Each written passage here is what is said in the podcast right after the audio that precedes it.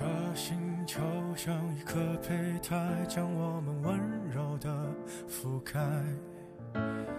黎明后，寂寂的云在夜里清醒的掩埋。时间的皱褶都是空白，有人在缅怀，有人期待。欲望的收割都是腐坏，没有人在关。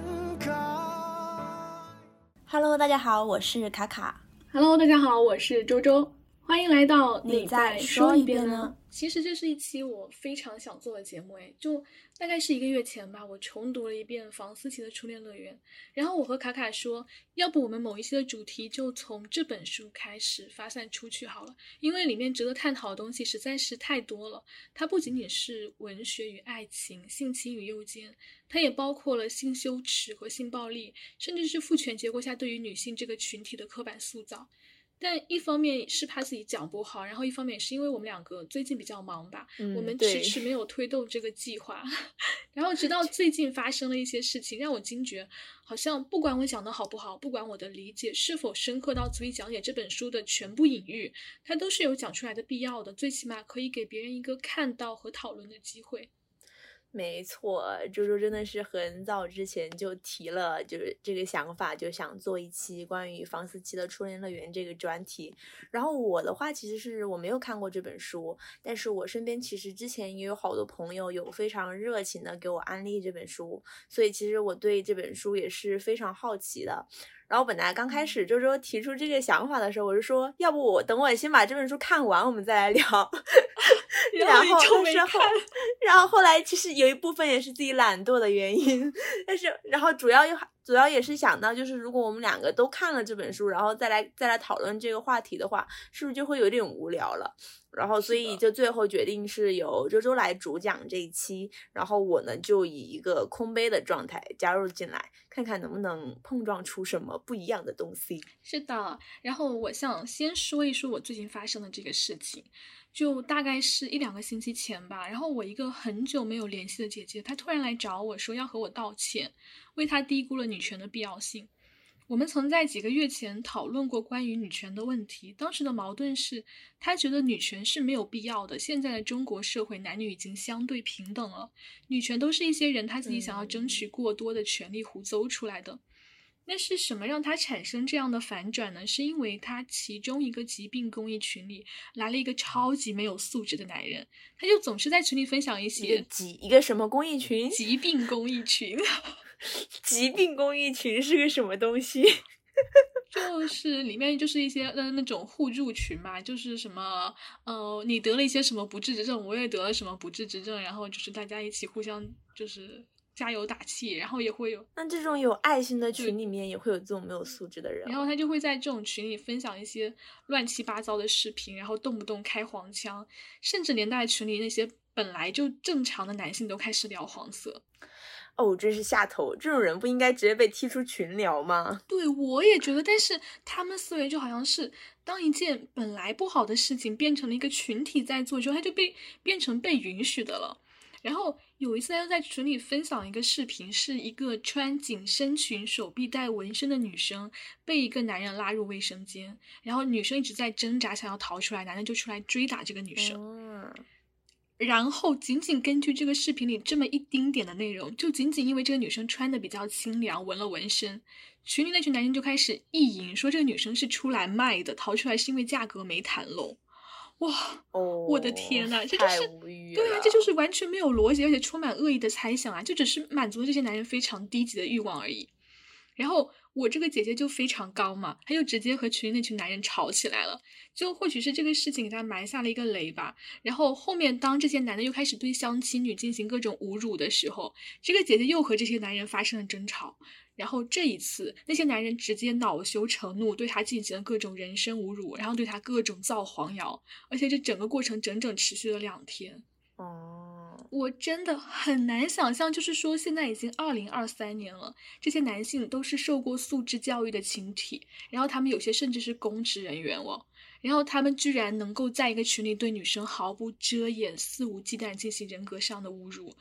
而且他们其中一些人和这个姐姐曾经还是关系还可以的朋友，就这已经完全不只是性骚扰的问题，它可以构成一个诽谤罪了。我觉得就是好像因为有了互联网的存在，就现在反而让那些动机不纯的人去实施语言暴力的门槛变得更低了。对，像你刚刚有说到，就是他们之前可能是关系还可以的朋友，在网络上都可以去降不断的降低自己的下限。是的，但是就是。这个后续它就是那种非常爽的爽文，因为这个姐姐她本身就是那种很强势、很有魄力的人嘛，她直接找律师起诉了这些人，并且发到群里，她还说她要在那种什么小红书啊、抖音平台去曝光这些男的，然后这些曾经猖獗的男人，他立马就没了声音，直接退群了。最后还要迫于压压力，就找这个姐姐道歉，还每个人给这个组公益组织就捐了五百块钱。哦，我真的是，我只能说干得漂亮。对，就是不是觉得还蛮爽的？但是我就带着我自己去想之后，我发现这个姐姐好像只能代表很少的一部分人。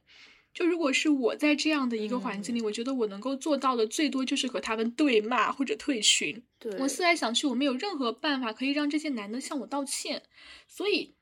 关于这个故事，我想讨论的其实不是女权，我也相信，就是听我们这个博客，大部分男性群体都都是有素质的人，就可能上面这故事里的男性，他们就是单纯的坏，和性别没有特别大的关系吧。嗯，你说这个，我突然想插播一个故事，就也是前不久我有听到我同事提起过的一件事情。然后我那个女，我那个同事是个女生，然后她是一有一个三四岁左右的一个小孩儿，然后她本身跟她老老公非常相爱，并且他们每个周末都会计划去哪里去游玩，就是经常去周边的各个城市，也不仅仅局限于在自己本身所在的这个城市，然后就是每个周末都会计划出去玩。嗯，然后他上次跟我提到一件非常令他反感的事情，就是他们本来是有十多个家庭一起组织了一个户外露营。的活动嘛，嗯，然后参加这个活动的有三口之家，也有四口之家，但是也有一些是单亲妈妈带着孩子来加入的。然后他们之中就有一个家庭的一个男的非常无下限，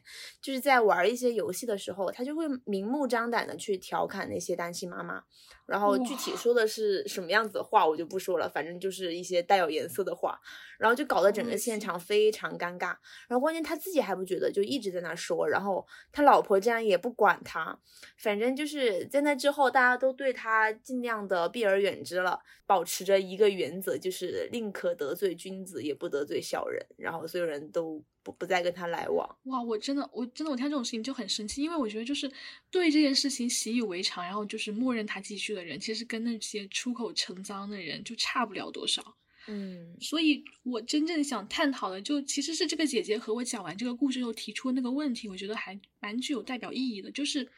她说，当时那个群里听到这些言论不高兴的女生，她其实有很多。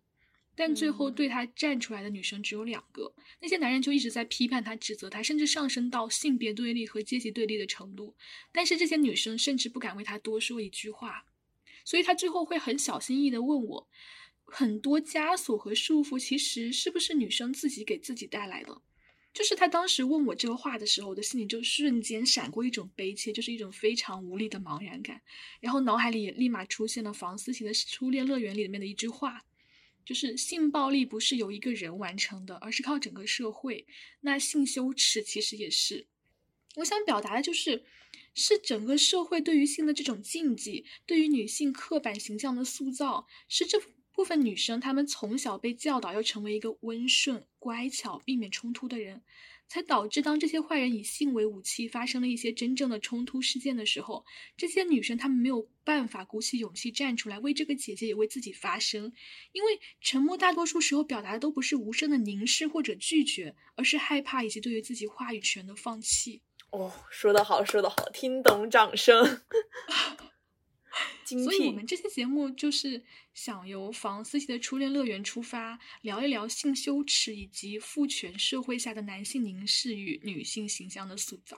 嗯，那首先就是我先大概介绍一下这本书啊，因为我发现很多人对于这本书的评价都是我听说过或者我看过前面一段，但我忍没有忍心继续看下去。没错，我就是那个我听说过的人。对，然后在女主角思琪十三岁这一年呢，她住的公寓里搬来了一个五十岁的明星教师，叫做李国华。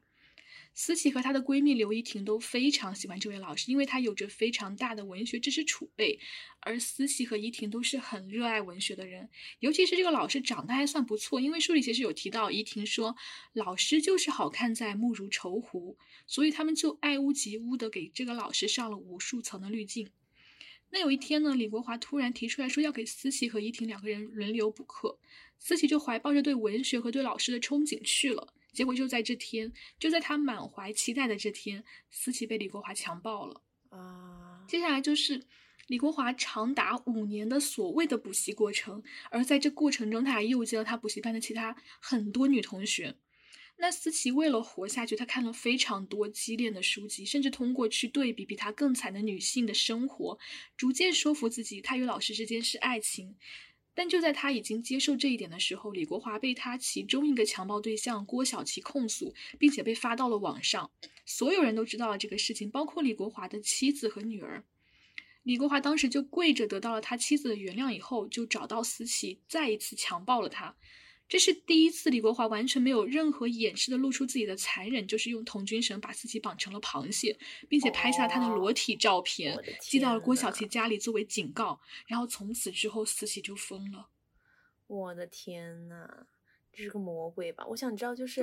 嗯，我有一点很好奇，就是思琪在第一次被强暴之后，就后面她为什么还会继续去她的那个补习班呢？因为就正常来说，一个小女孩在经历了这样的一次遭遇之后，肯定是会下意识的抗拒嘛。然后，并且因为她才才十三岁，肯定也会因为太害怕，然后会回家求助自己的父母的呀。对，就是你说这个问题，就是也是这本书出版后很多人都在讨论的问题，因为他有很多人猜测说，其实思琪是爱着李国华的，只是思琪过不了社会压力，过不了人情伦理。但是书里有几句话其实可以给出很好的解释，就是在李国华第二次性侵思琪的时候，书里有写，他趴在他身上狗嚎的时候，他确确实实感觉到心里有什么被他捅死了。在他能够知道那个什么是什么之前，就被捅死了。然后当他们结束之后，书里又有写，他的背影就像是在说他听不懂他的语言一样，就像他看着失联的内裤要不认识了一样。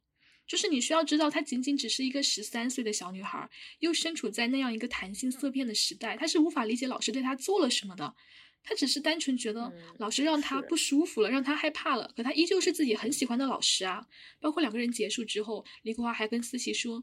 这是老师爱你的方式，你懂吗？你不要生我的气。你是读过书的人，应该明白美丽是不属于他自己的。你那么美，但总也不可能属于全部的人，就只好属于我了。哇！我当时看到这，真的就是一种哇，超级巨大的荒谬感，而且。他在对啊，他在每一次性侵结束后，他都会对着思琪炫耀一下自己的文学功底。就比如说，呃，我和你在一起，好像喜怒哀乐都没有名字。我在爱情是怀才不遇。哇，我当时看到这里的时候，是真的泪流满面。就是因为即使我知道李国华是个罪恶滔天的混蛋，我也无法否认这是很美的文字啊。对，我在那句话下面提笔说，即便是二十几岁且处于旁观视角的我，也会被这句话打动。而思琪作为一个无比热爱文学且没有经历过性教育的小女孩，该有多难阻挡？对，甚至就是她是在十三岁这样的年龄，对那个时候的小孩根本就不知道什么是性，可能也是因为他正处在一个完全不明白什么是性的年龄里，被强迫执行了这件事情，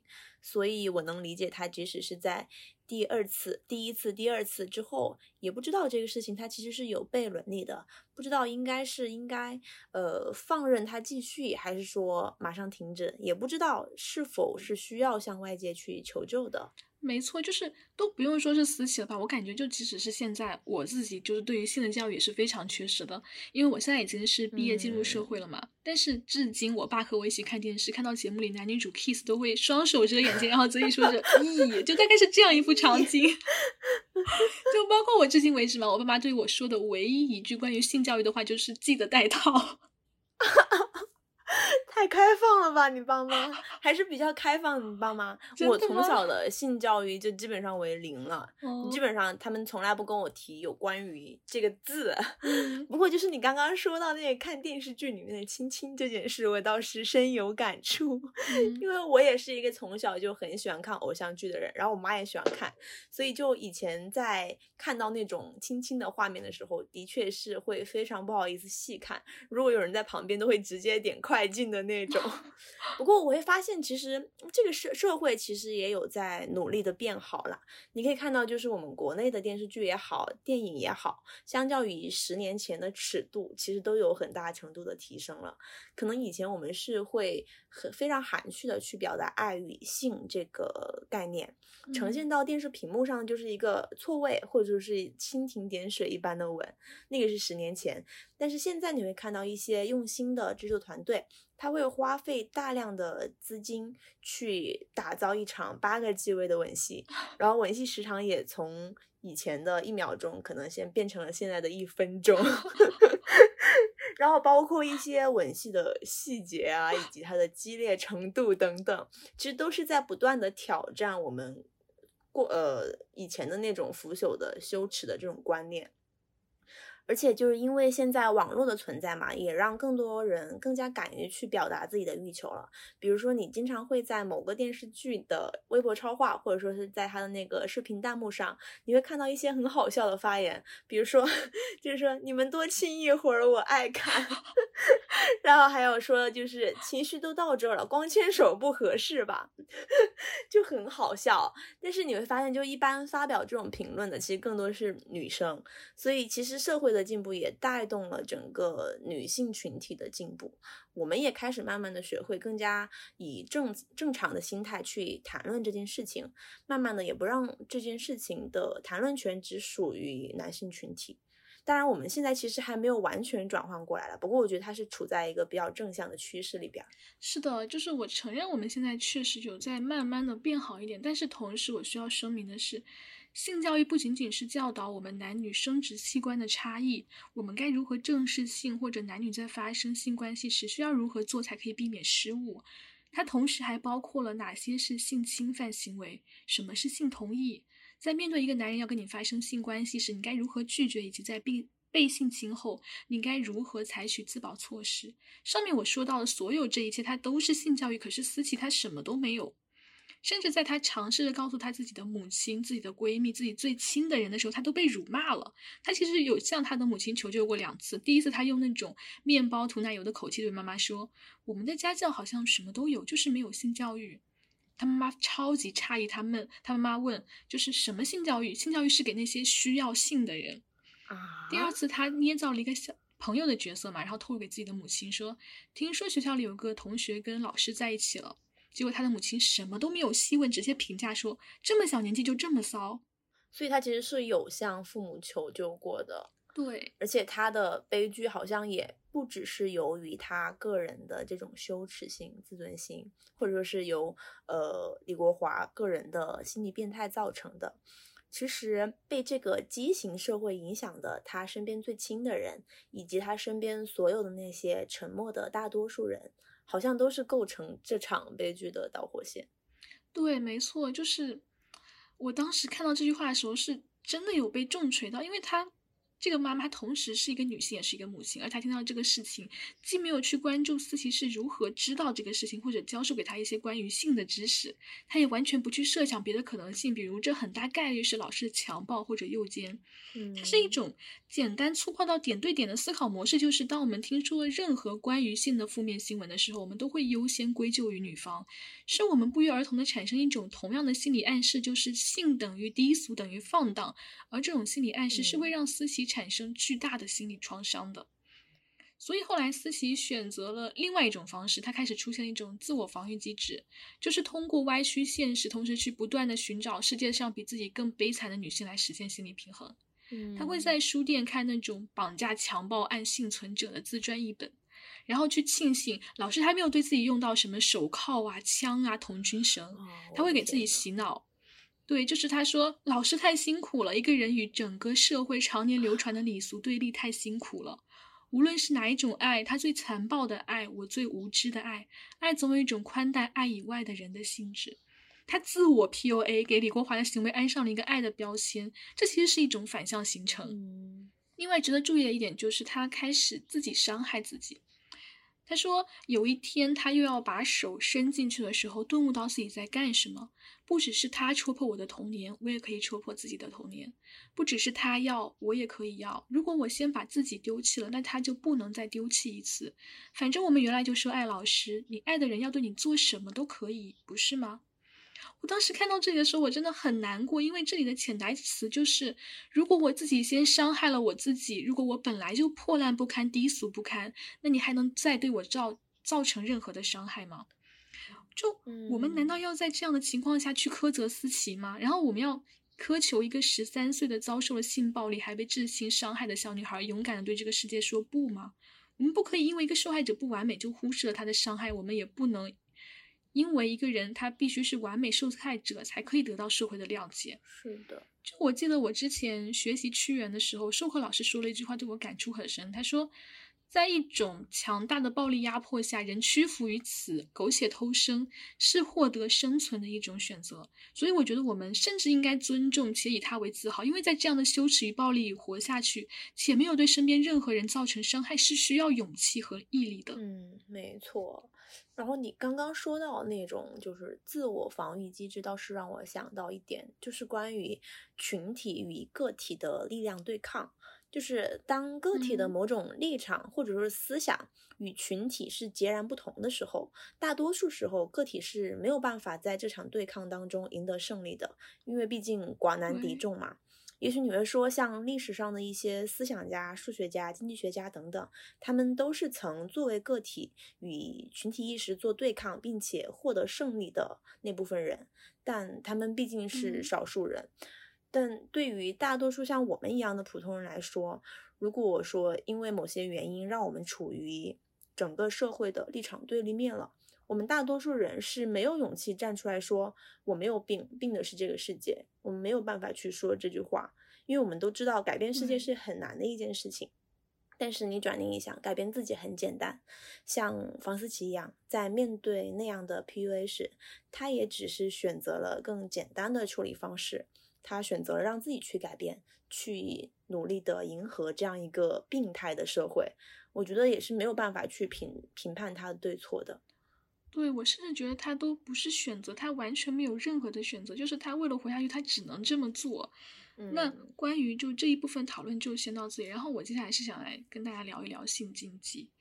跟性羞耻。就是在这本书里，思琪她是住在有如希腊建筑一般的公寓里，她其实已经算是大户人家的孩子了。她与就跟他们家来往的人都非富即贵，按理来说，就是李国华是不敢有那么大的胆量去性侵思琪的。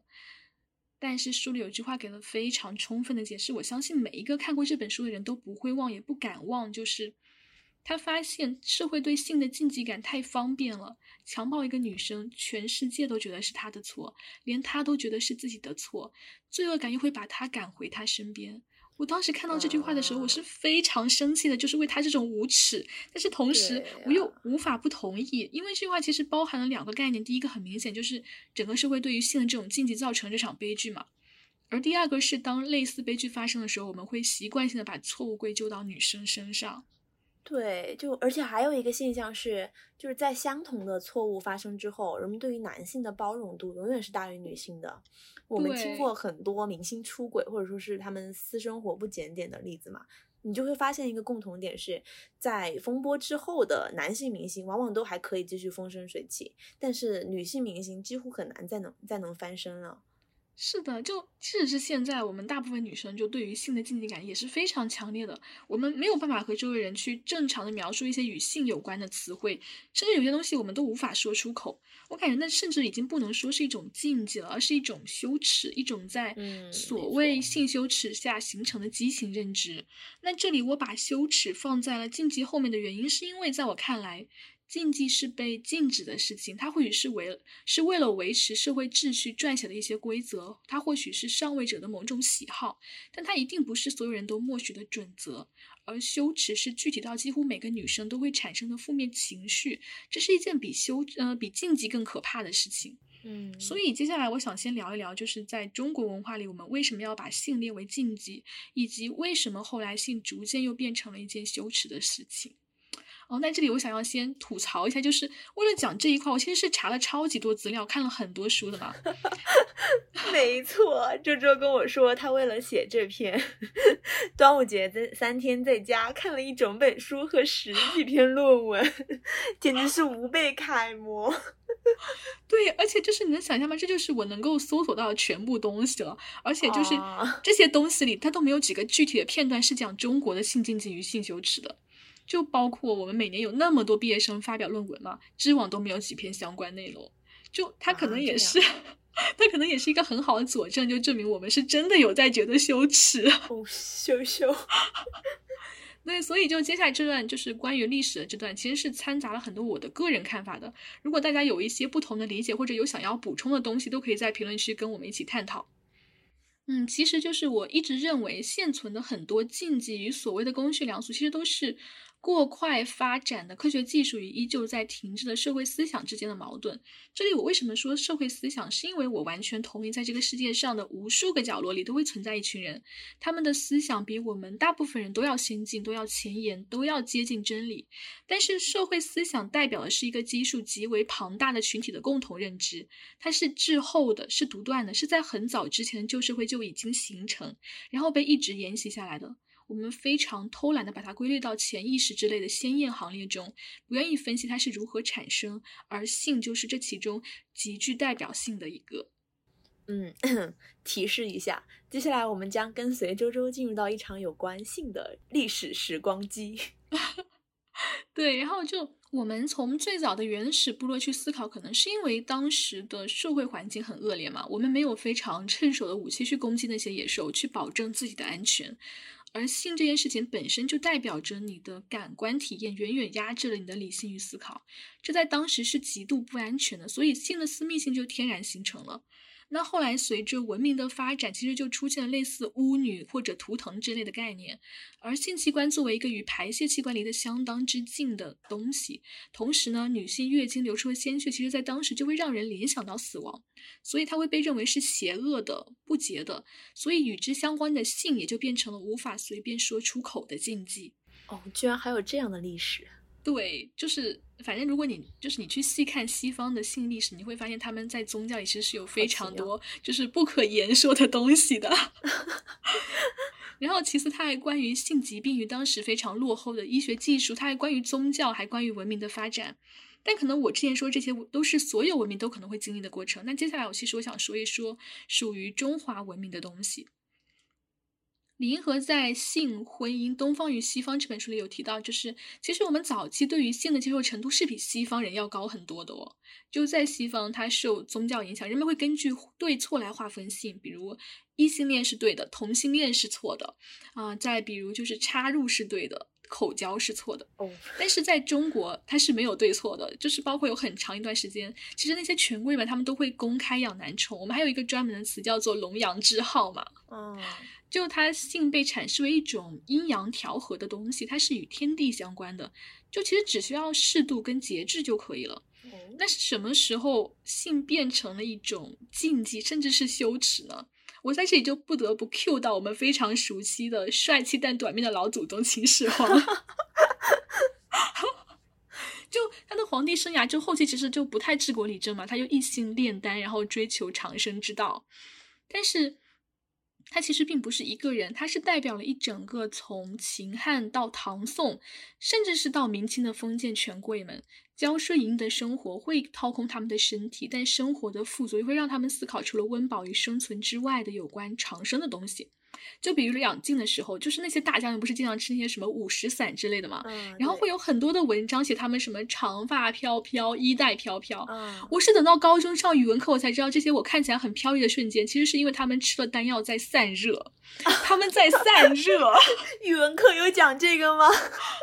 对，我的老师会给我普及非常多乱七八糟的东西。哇，我真的文学又一次欺骗了我，笑死。然后当时的道教，它除了炼丹去追求长生不老之外，其实他们还有一个观念叫做寡欲结晶。他们认为精是人的生命本源，就如果能够让这个精不断累积并达到一定数量，就可以实现长生。嗯 就我们会发现到这里，性已经开始和长生对立了。就我要是生活在当时的男性，我觉得我也会对这种东西避如猛兽的。那那个年代的女性会不会很无语啊？就只有男的有长生的机会，他们没有。哇，我觉得就当时他们应该想不到这个吧，就因为当时他其实已经算是属于男性的附属品存在了。这个我其实后面会有提到。对，然后到了宋后期，其实有很多士大夫们他们会写文章，然后去呼吁戒淫，包括苏东坡，他有写过书四戒嘛。也就是在这个时代，程朱理学诞生，存天理灭人欲嘛。这个时候已经不仅仅是性欲，而是所有能够激起你感官欢愉体验的欲望都被禁止了。我其实很喜欢之前有看到过一句话，叫做“中国是一个耻感社会”。你会发现我们在很多伦理或者民俗问题上考虑的都不是对不对，而是羞不羞耻、道不道德。所以在程朱理学里的禁欲主义倾向，它强调的其实也是一种道德力量。他认为，除了生殖之外的性都是人欲，都是万恶之首，也就是我们经常听到的万恶淫为首嘛。他同时也会把性与社会职责、国家存亡、民族利益捆绑，将齐家治国平天下与性行为对立。那也就是在这个阶段，整个民族对于性的羞耻感开始形成了。那在《东方与西方》这一本书里也有提到，他说，在中国与性的地位有关的，都是围绕。重大与渺小，崇高与羞耻，上流与下流的问题，你是只可以偷偷在背后做的，而且崇高的人他最好可以克制。哎，我觉得这个思想甚至在现在的社会都还有留存。哎，就我们仍然还是不敢把性这件事情搬到台面上来讲的。更多的时候，我们在交谈过程当中，都还是会用那个“嗯”这类消音的词来 代替，甚至就是在超市的那个收银口，不是会经常摆放一整个货架的杜蕾斯吗？但大多数时候，你在超市里面，你是不敢看它的，尤其是就是周边有人在的时候，对，你的头是根本不敢朝朝到那个方向的。你就算是想看一些其他的东西，你也会就是尽量克制自己不过去，因为你怕别人看到你。的举动会滋生出一些奇怪的幻想，而你下意识你自己会觉得这种幻想是会拉低你在别人眼中的人物形象的。是的，就是就是因为这种我们无法正视性的羞耻，反而让一些道德败坏的人，他们有了更多可以施展的空间。就比如李国华，哇，我接下来准备用一大段篇幅去聊这个男人，因为我觉得他是父权社会下滋生的无耻典型。好的，让我们来好好批判一下。就是书里关于李国华，他其实是有很多的心理描述的嘛。比如说，李国华决定对思琪出手的时候，书里有写，最终让李国华决心走这一步的是房思琪的自尊心。一个如此精致的小孩是不会说出去的，因为这太脏了。自尊心往往是一根伤人伤己的针，但是在这里，自尊心会缝起他的嘴。又或者在在听到思琪说自己因为他的性侵已经连续三四年做噩梦，李国华其实心里他很清楚这是创伤后的压力症候群，但他表面上很体贴的问思琪你要不要看心理医生，心里却在想太方便了，不是我不感到罪恶，是他们把罪恶感的额度用光了啊。这句话简直，这句话让我感到大为震撼。就是这句话也让我想到，我之前有玩过一个剧本杀，它就是它也是里面有一句话跟你说的这句话就是很像。然后我大概讲一下，它整个剧情逻辑写的非常好。然后它这个剧本里面有三个角色，然后有犯罪者、逃脱者和罪眼师。然后犯罪者和逃脱者这两个其实从字面上就可以很好理解了嘛。然后我主要说一下醉眼师，然后他在剧本里面其实是一个职业团队，算是另一种类型的警察，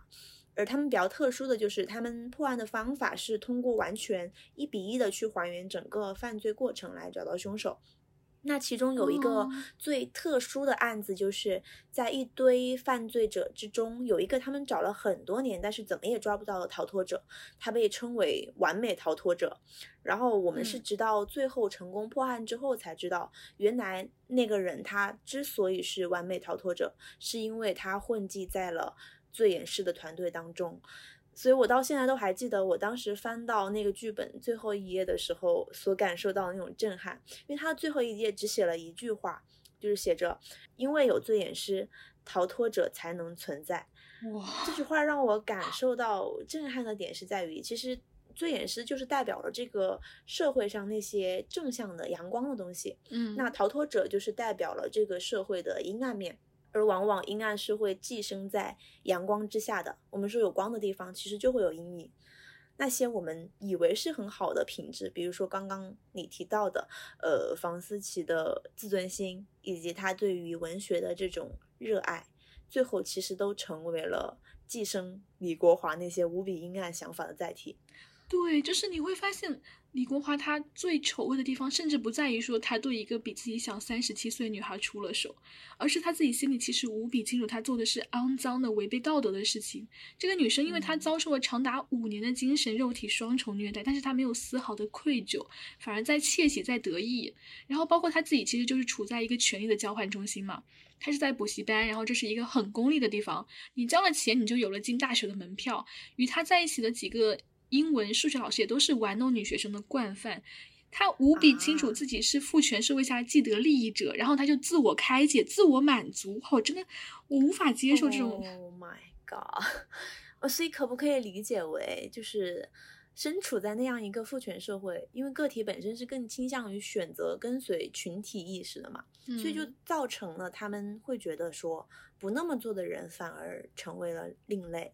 也就导致了他们会更加理所当然的去实施这件事情。对，我觉得你说的这部分可以解释为什么后面他们甚至形成了一种攀比机制，展开狩猎比赛，比谁侵犯女学生更多。哇！但是对于李国华这个人，我觉得他是有一套自己就是非常坚不可摧的逻辑体系的。他比其他老师更邪恶的地方是在于，他是一如既往的狩猎类似补习班这群比他小三四十岁的孩子。因为他清楚的明白，他享受就是因为那种权力不对等形成的压制，以及一点一点剥夺那些懵懂小孩自尊与希望的过程。这一点在他每次对思琪说的话里就可以非常淋漓尽致的体现出来。就是他一开始其实是一种近乎恳求式的自白吧，他每次都说是因为我爱你啊，我是情不自禁啊。然后到后来，他就发现思琪逐渐接受这个事实，他就开始卖弄文学。他说：“你是曹衣带水，我是吴带当风。”而当思琪终于说服自己，他与老师之间是爱情之后，思琪其实有问过李国华一个问题，他说：“做的时候你最喜欢我什么？”李国华回答了四个字：“娇喘微微。”这个词不是用在这个地方的啊，它其实是形容黛玉出场的样子。而李国华明明知道思琪懂这个词的出处，他也知道思琪对于文学的美好幻想和对于性的那种厌恶，可他还是对思琪说：“《红楼梦》《楚辞》。”《史记》《庄子》，一切对我来说都是这四个字。他在毁掉思琪对他唯一的那点幻想，并且以此为乐。哇，真的很邪恶。这个人，就是你，你之前不是说，就是思琪他一直以来其实是因为文学才会对李国华残存有一丝好感的嘛？所以照理来说，李国华不是应该更加维护他的这个文学者的身份吗？为什么还要刻意去毁掉房思琪对他的幻想呢？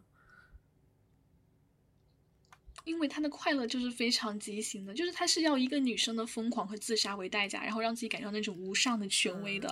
哇，这里我不得不提到书里有一段描写，我觉得应该可以很好解释你的问题。就是英文老师问他：“可是你心里没有爱，又要演，不是很累吗？”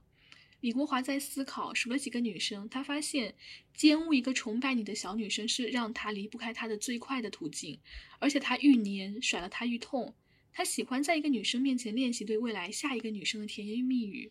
这种永生感很美，而且有一种环保的感觉。环保甩出去的时候，对，给他的离心力更美。空间硬生生被拉成时间，血肉模糊的，真美。英文老师不会明白李国华第一次听说有女生自杀时那歌舞升平的感觉，心里头清平调的海啸，对一个男人最高的恭维就是为他自杀。哇！我当时看到这里，真的毛骨悚然。就是他的文字很美，可是说出来的话是这么恐怖。我真的希望你记住这一刻的感觉，因为这就是李国华给我的感觉。真的是，这这些这些字我都认识，他们他们单拉出来都是很美的字，但是组起来居然是这么恐怖的。对啊，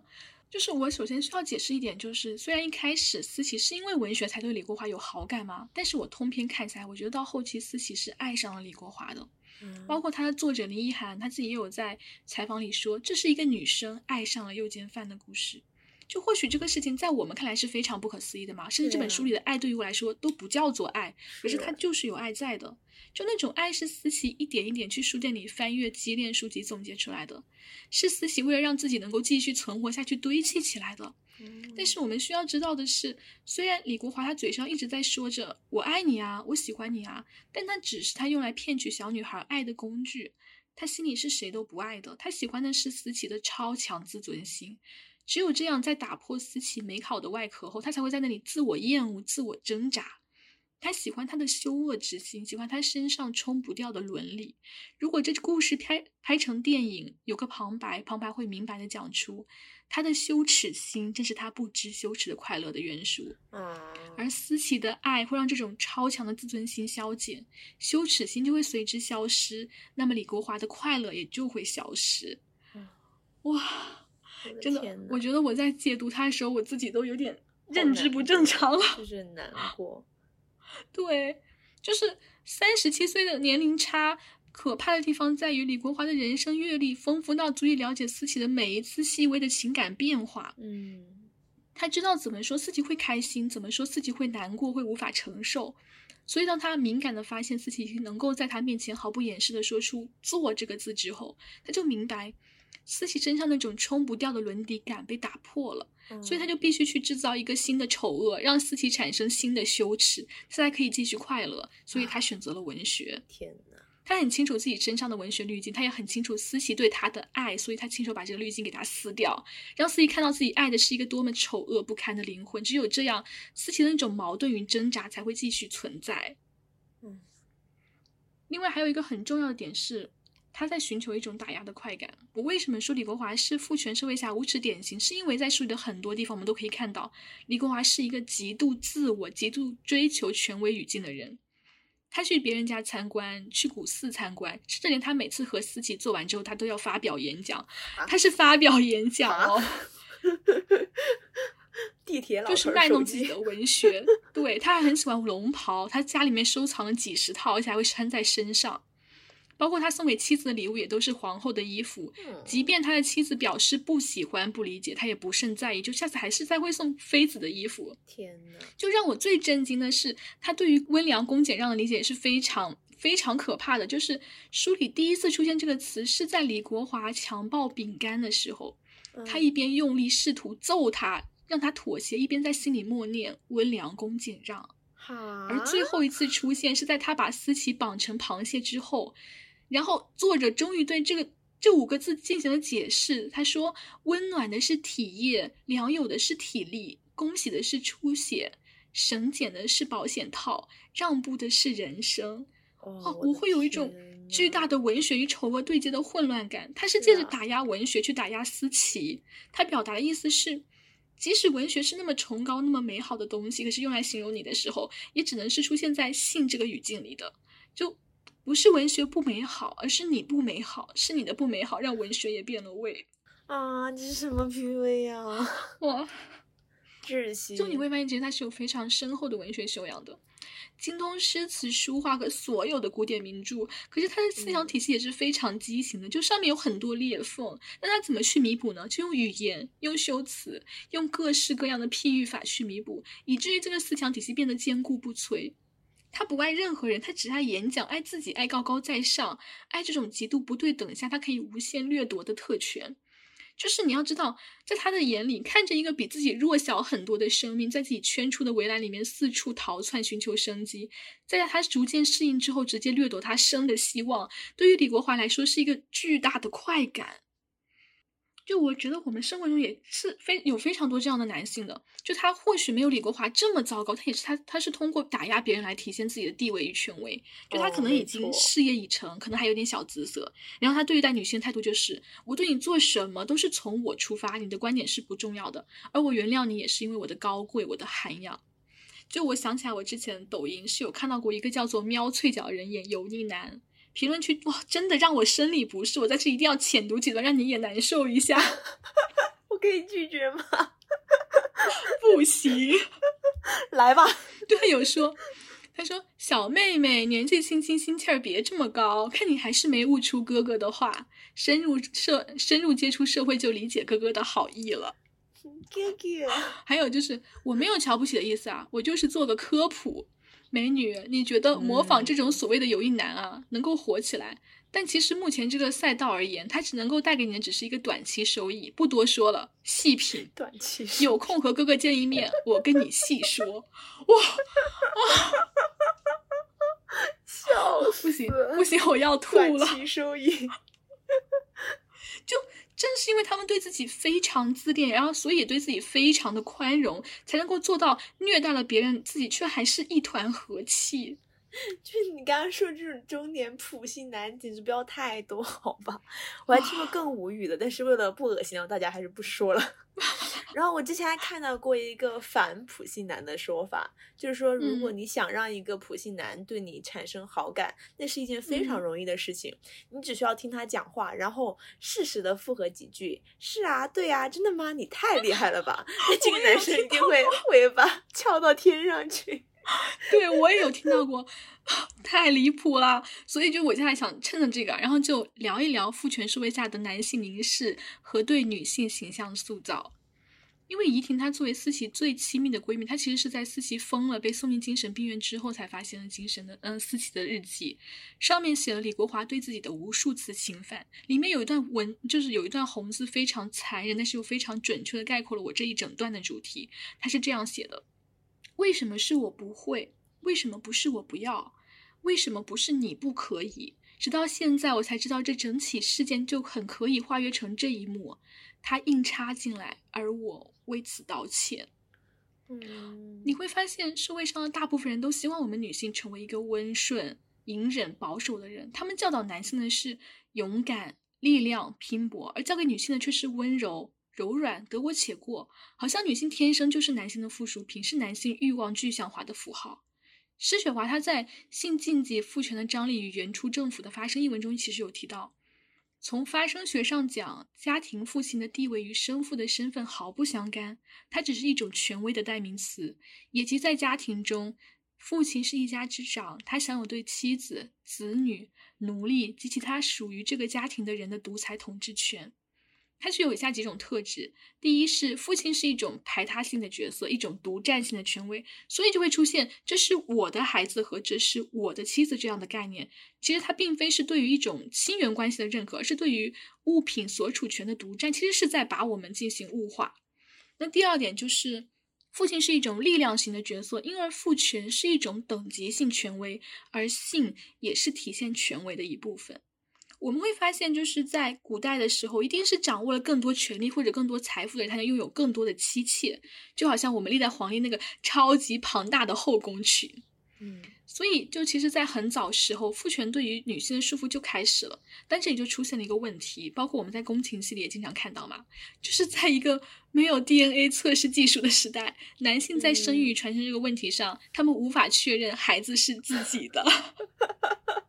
而这种无法确认，其实就是对于权威的挑战。所以对，所以就是在孔孟儒学里，他对女性会有婚姻约束，婚外情是无耻的，是不符合社会伦理道德的。那等到了程朱理学的时候，这种对于女性的束缚，它就更加恐怖了。他会强调男女有别，认为男性天生就比女性更有能力和价值。那这种观点直接就导致了当时社会中对于女性地位的贬低和歧视。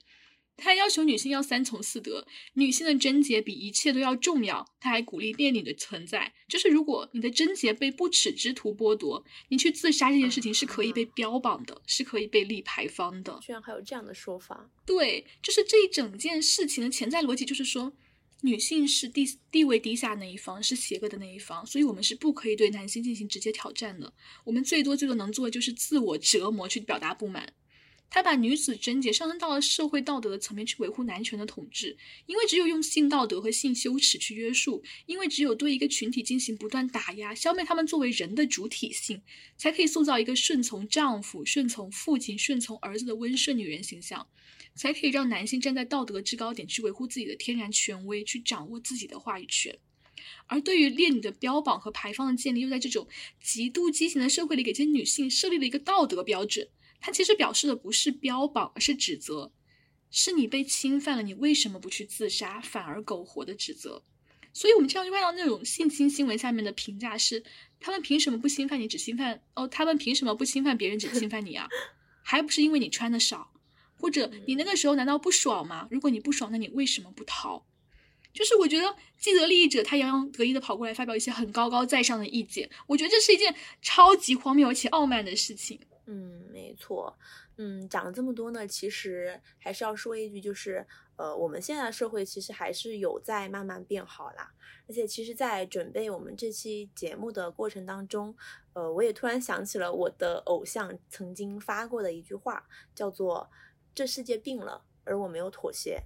其实，在之前看到这句话的时候，我是觉得有点中二了。但我现在突然理解了，其实这句话不仅仅是可以用来解释我们今天这期关于女权的内容，也可以用在很多其他的时刻，比如那些我们不得不与身边的人事物，或者在大到与整个社会、整个世界对抗的时刻。当我们在与某些强大力量对抗的时候，我们是会很容易产生自我怀疑和被迫接受的。所以也希望这句话可以带给我们每一个人力量，不管是经历过还是正在经历一些不公平、不正确的人，